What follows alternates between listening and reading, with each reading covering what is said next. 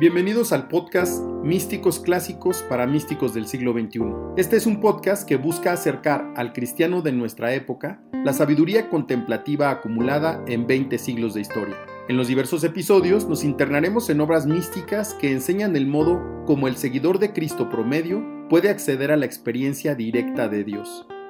Aquí comentaremos textos de santas, monjes, fundadoras, cristianos anónimos, hombres y mujeres que buscaron a Dios y recorrieron el camino ascético y místico. Bienvenidos todos y todas. Comenzamos.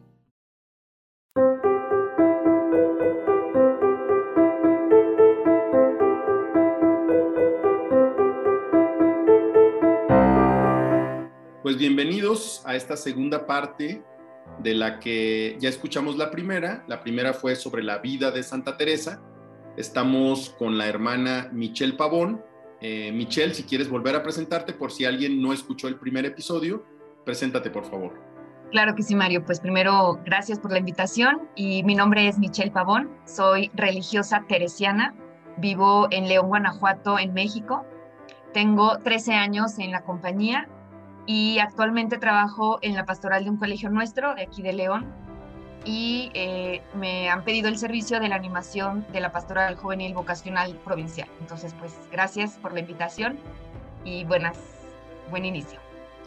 Muchas gracias de verdad por aceptar, por tu tiempo.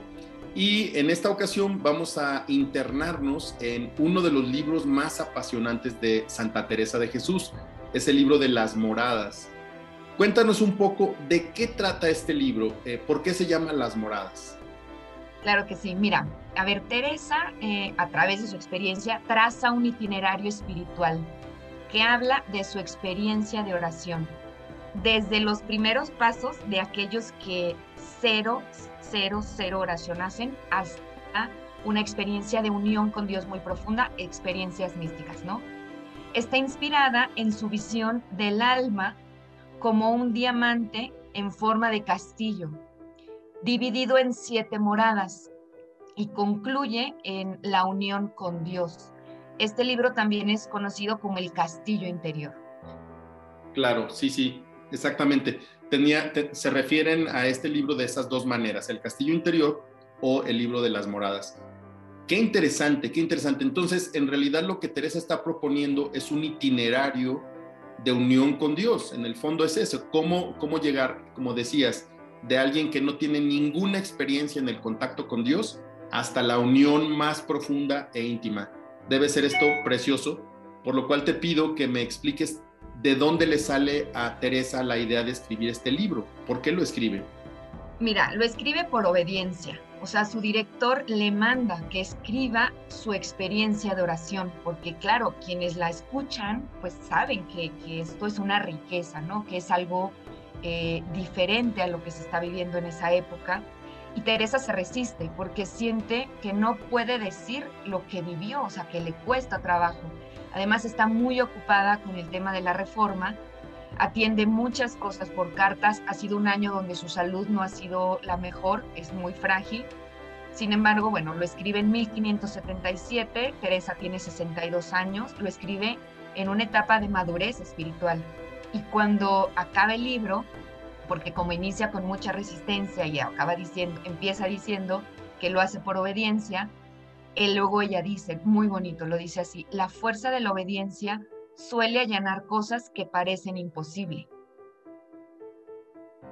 Claro, claro. Entonces, e, es, es, el contexto es que su director espiritual le, le manda al ver como esta fuerza, esta espiritualidad que emana la santa, eh, le pide que lo escriba y, vaya que fue una, una, buena orden que le dio este hombre, ¿no? Eh, cuéntanos un poco qué imágenes, qué imágenes utiliza Teresa en este libro que nos puedan ayudar a entender nuestra propia vida espiritual. Mira, la principal es compara el interior de la persona, que ella le llama el alma, con un castillo donde hay muchas habitaciones y ahí es una comprensión bellísima de la dignidad de la persona, de toda persona, ¿no? O sea, como una eh, imagen eh, positiva, ¿no? También otra imagen es que, bueno, que es un castillo y que ese castillo está habitado por Dios, ¿no? O sea, este, este interior y que en la habitación principal es donde se da la unión más profunda con Él. Entonces, de alguna manera también nos ayuda a entender que nos podemos comunicar con Él y que Él se comunica con nosotras y nosotros y se deleita, o sea, él, ella dice que, que, que Dios recorre este castillo junto con nosotros, ¿no? También que nos goza, que nos sufre y que nos espera dentro, ¿no? Entonces es como muy bonito. Le llama moradas como a estas distintas etapas espirituales. Claro, ella tiene en su mente la imagen de los castillos, ¿no? De esta época medieval, donde, donde pone por palabras pues lo que ella ha visto, ¿no? Entonces, estas distintas etapas son las que la persona va experimentando conforme va adentrándose en la vida de oración, la persona, ¿no? Bueno, nos dice que la puerta, o sea, lo primero para entrar al castillo es la oración, es otro, otro, otra imagen ella nos habla de la cerca del castillo, es decir, lo que está afuera, que tiene que ver con el cuerpo, con lo físico, con los sentidos, ¿no? También como que hay unas imágenes ahí muy interesantes de tema de discernimiento, de mal espíritu, que le llama sabandijas y bestias, cosas ponzoñosas, que son como aquellos enemigos del alma, ¿no? Los apegos, las distracciones, la, la imagen personal, el vivir hacia afuera, etcétera, ¿no? O sea, ver, ahí podríamos hablar de muchas cosas. Otro de los símbolos es el gusano de seda, eh, que es la transformación que, ella experimenta eh, como una transformación en Cristo, ¿no? Y bueno, el matrimonio, que es la unión mística, ¿no? Claro, claro. Qué, bellas imágenes, qué, bonito. Me gustaría ahora, eh, bueno, pues sería muy difícil porque la idea es invitar a la gente a leer el libro de las moradas, pero pues esto nos sirve para darles hambre de leer, a la gente que nos está escuchando. Entonces te pediría que nos hagas pues un resumen de las siete moradas, de las siete etapas, aunque fuera breve, pero que a la gente le quede una idea de decir, ah, si leo este libro, sé que me voy a encontrar con estas siete etapas o fases. Y también adelanto ya una pregunta que me parece a mí muy importante, que es, ¿estas etapas se recorren siempre eh, una tras otra o uno se regresa? ¿Se puede estancar uno? A ver, cuéntanos un poquito. Primero un resumen y luego si las podemos recorrer una a una o hay estancamientos. Excelente, gracias. Mira, yo mm, lo dividí como en distintos, ¿no? En momentos. Las primeras tres moradas son las de los principiantes, ¿no? Primero, Teresa nos invita a conocernos a nosotros mismos y a hacer experiencia que Dios nos habita y que quiere comunicarse, es decir, que entremos. O sea, ella reconoce este esta realidad vaya de la persona de vivir hacia afuera, ¿no? De vivir fuera del castillo. Entonces ella en todo momento hace referencia a entrar al, interior. Eh, que la mayor parte de estos inicios dependen de la disposición y la perseverancia de la persona, ¿no? En este camino de oración. Eh, a determinarse a no dejar la oración, a no dejar este encuentro, y dice Teresa, cueste lo que cueste, ¿no? Porque sabemos pues que no es fácil y luego ella va experimentando en estas primeras eh, tres moradas que un fruto de esta constancia es que ya tenemos más ánimo para conectarnos con Dios, de alguna manera estamos más habituados y que vamos realizando acciones de servicio, de solidaridad y de fraternidad. ¿no? Aunque Teresa también nos advierte que aunque ya tenemos experiencia de Dios, el camino aún es largo, o sea, no es que nos conformemos con lo que hemos vivido, ¿no? Y ante las dificultades y sequedades hay que seguir. Entonces, si la persona persevera y avanza de alguna manera, eh, es que va experimentando otros momentos espirituales, ¿no? otras etapas espirituales, y es cuando podemos conectar con la cuarta morada, ¿no? Donde antes, la persona... Antes de, que, antes de que pases a la, a la siguiente morada, esto se me hace súper interesante, es decir, que pareciera ser que Teresa lo que nos está diciendo aquí es que la clave es la perseverancia y no dejar la oración. Como que esa es la clave en estas tres primeras etapas. Eh, ¿Sí es, es, cierto esto? Sí, tal cual. O sea, y que cueste lo que cueste, hay que perseverar. O sea, te distraigas, no quieras, tengas ganas, no tengas ganas, es decir, persevera porque eso tiene, tiene un fruto, ¿no? O sea, se ejercita eh, la persona si permanece, ¿no? Claro, claro, sí. Interesantísimo me parece a mí esto porque muchos de nosotros que andamos buscando a Dios, eh, no tenemos la base. Y para mí la base, como lo dice Teresa, es la perseverancia en la oración, aun cuando, como bien dices, no haya ganas, no haya eh, incluso no haya tiempo, ¿verdad? Hay que hacerse el tiempo, etc. Por favor, continúa. A partir de la cuarta morada, ¿qué sucede? Mira, eh, Teresa en la cuarta morada dice que, claro, al sentirse este gusto por la oración, o sea, digamos como que vences de alguna manera una inercia de vivir hacia afuera y te vas habituando más, pues ya empiezas a disfrutar el tiempo, ¿no? A estar con Jesús, le encuentras más sentido. Yo creo que al inicio uno no encuentra sentido, decir, ¿qué estoy haciendo aquí? ¿No? Estoy perdiendo mi tiempo, tendría que estar haciendo otra cosa. Pero aquí la persona ya va experimentando un sentido como más hondo, ¿no? Y Teresa en las cuartas moradas habla de la diferencia entre contentos y gustos, ¿no?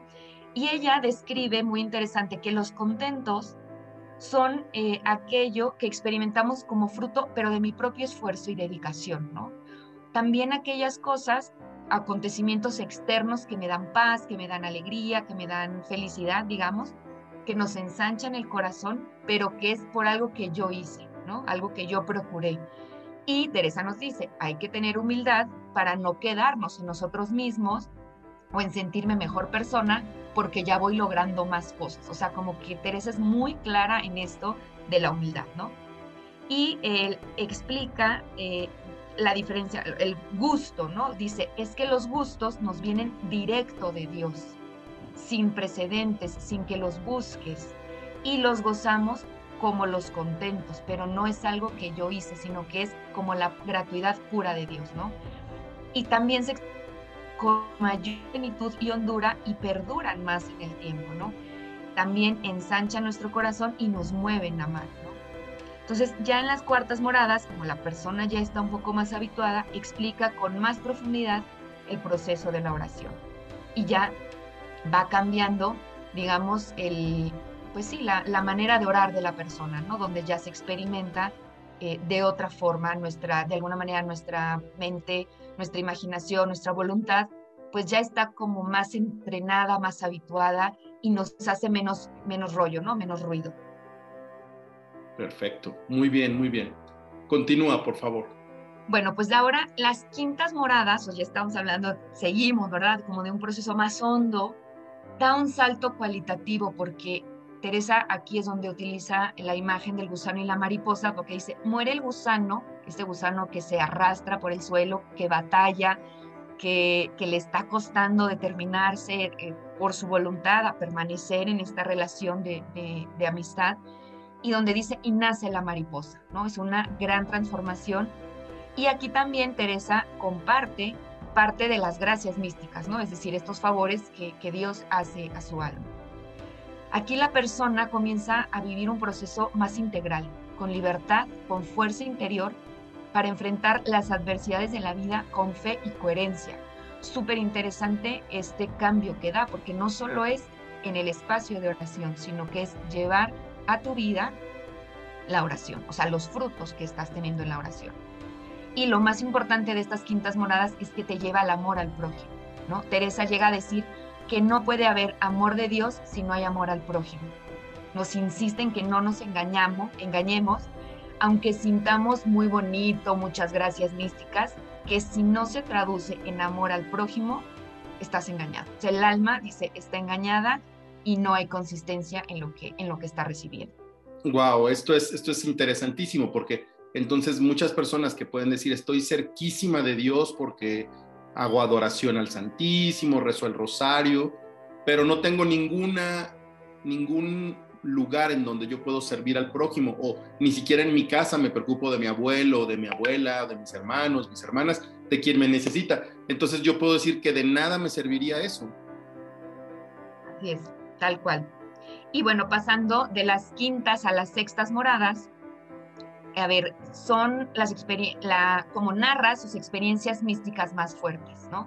Yo creo que en las sextas moradas es un periodo de purificar el amor, porque lo vive y, comparte. Imagínate después de todo este proceso, vive un tiempo muy tormentoso, porque aunque tiene grandes gustos y fervores, vive una desolación, vive mucha sequedad, y ella dice, o sea, cómo se pierde el sentido de todo lo bonito y lo atractivo de ese camino, donde Teresa se siente como perdida y alejada de Dios, pero también tiene experiencias místicas y momentos de éxtasis muy fuertes, ¿no?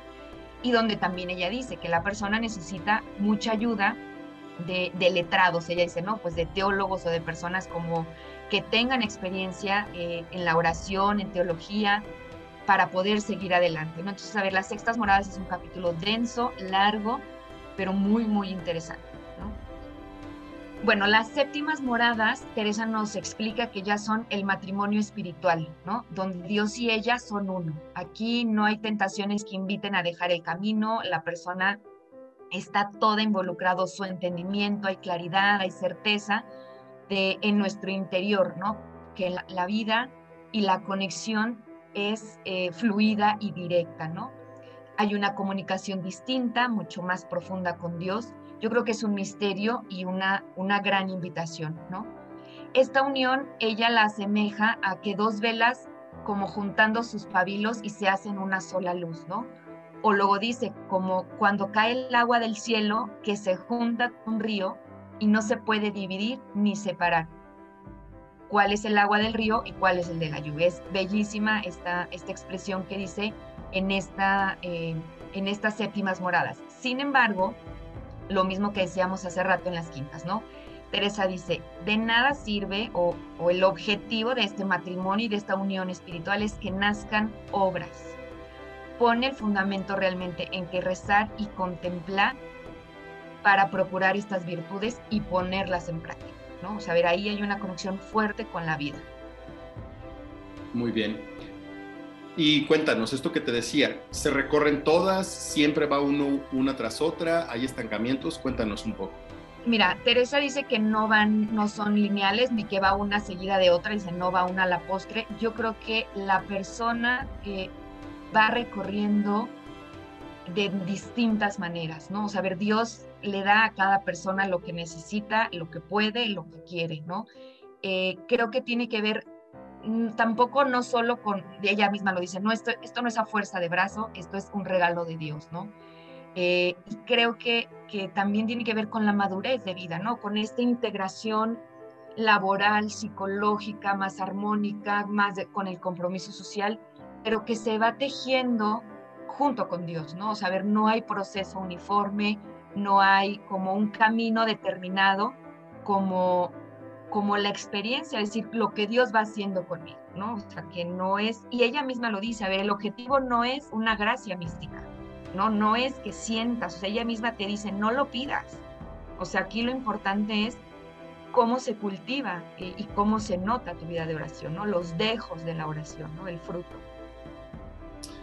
Y entonces esto está súper interesante porque entonces vamos a suponer que yo soy un hombre o una mujer de oración y no, no he tenido nunca una gracia mística, nunca he oído, escuchado a Dios, nunca he tenido nada. Y entonces no me puedo, no, no, es que me tenga que desalentar si no escucho, veo, no tengo una visión de Dios, no tengo algo así. No me, no me tengo por qué desalentar, ¿verdad? Claro, no, y al contrario, ¿no? Yo creo que es como a ver, como recorrer un camino que es tu propio camino. O sea, yo no puedo recorrer el camino de Teresa, ¿no? Ni puedo recorrer el camino de San Ignacio, sino decir, ¿cuál es el camino que Dios va haciendo conmigo? Y desde ahí, como la gratitud de, lo bonito que, es, que hace en mí y que hacen otros, ¿no? A mí me, me, me impresiona eso, ¿no? Que es un camino de gratuidad. Si yo inicio un camino para obtener algo, pues ya creo que la motivación ya va por ahí, ¿no? Que creo que mucho pues de nuestra época sí tiene que ver con eso, ¿no? Como querer pues experimentar una paz, un éxtasis, porque finalmente es algo humano, ¿no? O sea, querer a buscar algo que llene el corazón y a veces pues la oración no llena, ¿no? Al contrario, te inquieta, te saca, te deja como muy eh, pues desolado, pero por lo que toca hacer, ¿no? No porque en sí misma la oración, sino porque a lo mejor me hace una invitación a la cual yo me resisto, a lo, a lo mejor yo no quiero entrarle a eso. O sea, a ver, creo que sí es un camino arduo, y que Teresa también dice, ¿no? A veces nos vemos fuera del castillo. A veces dices que hay personas que, permanecen en las tres primeras moradas toda su vida, porque no terminan de determinarse, no terminamos de poner los medios para encontrarnos con, Jesús. Y parte de nuestra lucha, pues es eso, ¿no? Determinarnos con mayor hondura, ¿no? A, seguir este camino. Claro, claro. Entonces, queda muy claro que, Las Moradas es, es un libro que nos sirve para ponernos serios en el camino de la oración, cuya meta final es el encuentro definitivo, final con Dios, em, y que todo esto se va nutriendo de, obras, de, pues eso, de oración, de prácticas, ¿verdad? Eh, quisiera que me explicaras ahora eh, por qué le recomendarías este libro a un chico o a una chica del siglo XXI. Eh, qué le puedes decir para que se acerque a esta obra? Mira, yo primero creo que es recomendado para cualquier persona, pero pensando un joven que tenga interés en vivir un proceso de relación de amistad con Jesús. Creo que hay muchos jóvenes que buscan una relación con Dios profunda, más allá de rezar, ¿no? Y la propuesta que Teresa nos hace es construir una relación con Él, una amistad que va teniendo efectos y afectaciones en mi interior, ¿no? O sea, de verdad, pues quienes, quienes hemos probado la amistad y de encuentro con Jesús, vamos eh, experimentando esto, ¿no? También eh, ayuda a identificarnos con las dificultades o crisis que vivimos en nuestra vida de desarrollo, de crecimiento personal y espiritual, ¿no? Y creo que la experiencia de Teresa orienta y nos da esperanza. O sea, de verdad, si es alguien con quien te, te hace eco, ¿no? Te reflejas. Y literal que nos va llevando de la mano eh, para que construyamos nuestra propia relación. Un poco lo que te decía, no, no te lleva a que tú des a que tú sigas su camino, sino que constantemente te refiere a tu propio, a tu propio camino, ¿no? Para que sea Él el centro de nuestra vida, ¿no? Creo que también Teresa es abierta y reconoce esto de, que cada uno tenemos un ritmo propio, una forma distinta y eso nos invita, ¿no? A que elaboremos nuestro propio proceso de oración. Perfecto. Oye, pues este libro está lleno de gemas y de cosas que podemos este, copiar, frases hermosas pero yo te pediría que nos leas un pasaje nada más de este libro que te parezca bueno compartir. Uno, uno nada más, yo sé que podrías elegir 20 o 30, pero cuéntanos, léenos uno, porque acuérdate que este podcast es para que a la gente le den ganas de leer, ¿no? Estas obras, poner cercanas a estas obras que son clásicas, de mí, en este caso de una mística clásica, pero que quiere llegar al místico y a la mística del siglo XXI. Claro que sí, te comparto así una de mis favoritas que es de Cuartas Moradas. Dice, solo quiero que estéis advertidas que para aprovechar mucho en este camino y subir a las moradas que deseamos, no está la cosa en pensar mucho, sino en amar mucho. Y así, lo que más os despertare amar, eso haced. Quizá no sabemos qué es amar, y no me espantaré mucho, porque no está el mayor gusto sino en la mayor determinación de desear y contentar en todo a Dios y procurar en cuanto pudiéremos no le ofender y rogarle que vaya siempre delante la honra, honra y gloria de su Hijo y el aumento de la Iglesia Católica. Estas son las señales del amor. No penséis que está la cosa en no pensar otra cosa, que si os, os divertís un poco va todo perdido. Oye, bellísimo, muy bonito, muy bonito. Muchas gracias. Es, de verdad algo muy bonito. Está en la cuarta morada, ¿verdad? Así es. Muchas gracias. Y bueno, pues terminamos. Este, no tenemos tanto tiempo, pero me gustaría que me platicaras un poco. Sabemos que Teresa fue una, una gran escritora. Este es solamente uno de sus libros, pero cuéntanos, ¿qué otros libros escribió Teresa y sobre qué hablan estos libros? Por lo menos para tener un panorama de, de su literatura. Claro que sí, mira, el primero que escribió es el libro de la vida, que es su autobiografía. Tiene de todo, ¿verdad? Parte de su, esto que compartíamos al inicio, tiene un tratado de oración, su experiencia espiritual y bueno, profunda también, ¿no? Es un libro largo. Luego viene El Camino de Perfección, que es un libro bellísimo. Es un libro que le escribe a las monjas del convento. Tiene varios tratados de oración y como precedentes a la oración y también comenta el Padre Nuestro de una manera espectacular. Eh, también este libro de fundaciones que es muy eh, interesante donde relata y describe cada una de las fundaciones que ella en vida realiza por toda España. Tiene un libro de poesías que bueno pues está inspirado en poemas y, rimas que, que, luego ella va escribiendo en los, en los viajes que hace. Otro que es las cuentas de conciencia que son breves anotaciones siempre pues, de carácter espiritual y se complementan algunos o se conectan con el libro de la vida, ¿no? Tiene una meditación sobre los cantares, que bueno, pues es un libro bastante atrevido para su tiempo, y exclamaciones del alma a Dios, que son como diálogos que tiene, ¿no? Y tiene muchas cartas, se conservan más o menos como 451 y algunos fragmentos, pero dicen que se pudo haber escrito entre 10.000 y 25.000 cartas, o sea, de verdad era una mujer que escribía mucho y donde se puede narrar como su intimidad diaria, las dificultades y los problemas cotidianos que tenía en este periodo de, fundación. Esto también te acerca mucho a su vida el libro de, cartas. Pues una mujer interesantísima y una, una obra, Las Moradas, interesantísima también que vale mucho, mucho la pena leer. Eh, pues para quienes nos están escuchando, es un libro que es fácilmente, que lo pueden ubicar muy fácilmente en cualquier buscador, en Google, eh, lo, pueden encontrar, en versión gratuita. Eh, también pueden conseguir el libro, hay muchas editoriales católicas que se han dedicado a publicarlo. Es un libro que se sigue multiplicando una y otra vez porque es justamente un clásico. Pues Mitch, muchísimas gracias por acompañarnos en este segundo episodio sobre las moradas de Santa Teresa. Te agradecemos muchísimo tu tiempo y esperamos que la gente que se quiera comunicar contigo lo pueda hacer. Dinos por favor en qué correo electrónico te podrían escribir. Claro que sí, mira, mi correo es jovstj.gmail, jovstj.gmail.com. Y bueno, pues nada, Mario, te agradezco muchísimo también por la invitación. Un gusto compartir contigo compartir a Teresa con todas y todos. Muchas gracias. Muchísimas gracias a ti y muchísimas gracias a todos los que nos escucharon. Gracias por escuchar este episodio y seguiremos pendiente para los siguientes episodios. Muchas gracias y continuamos.